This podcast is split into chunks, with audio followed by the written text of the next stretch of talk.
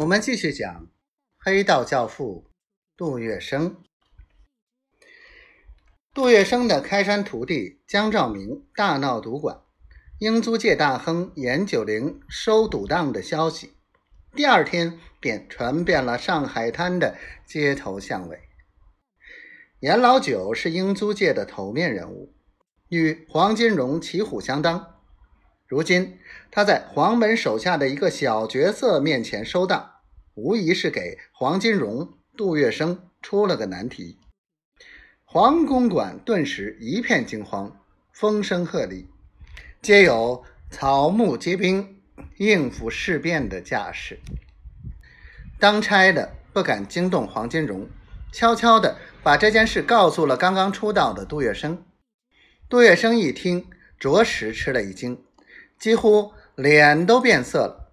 他出立门户，就让徒弟闯下了弥天大祸。如果让黄老板知道，后果不堪设想。去，把那个饭桶给我叫来。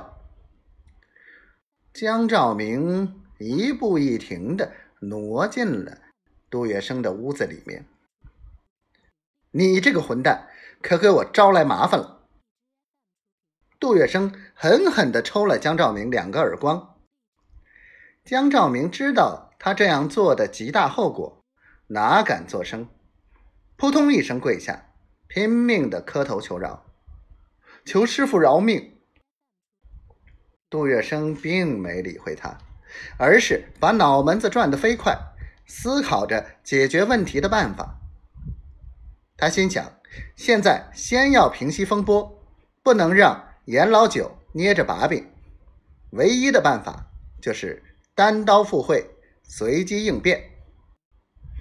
想到此，他怒气未消，喝了声：“跟我走一趟。”去哪儿？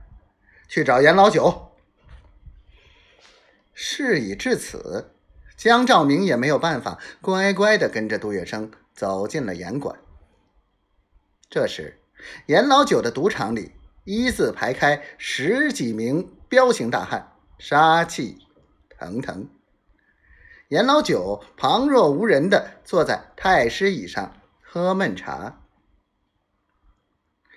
杜月笙对着他双手一拱：“严老板，小徒失礼，杜某上门来负荆请罪。”不等严老九回话，杜月笙对着江兆明一招手道。畜生还不跪下！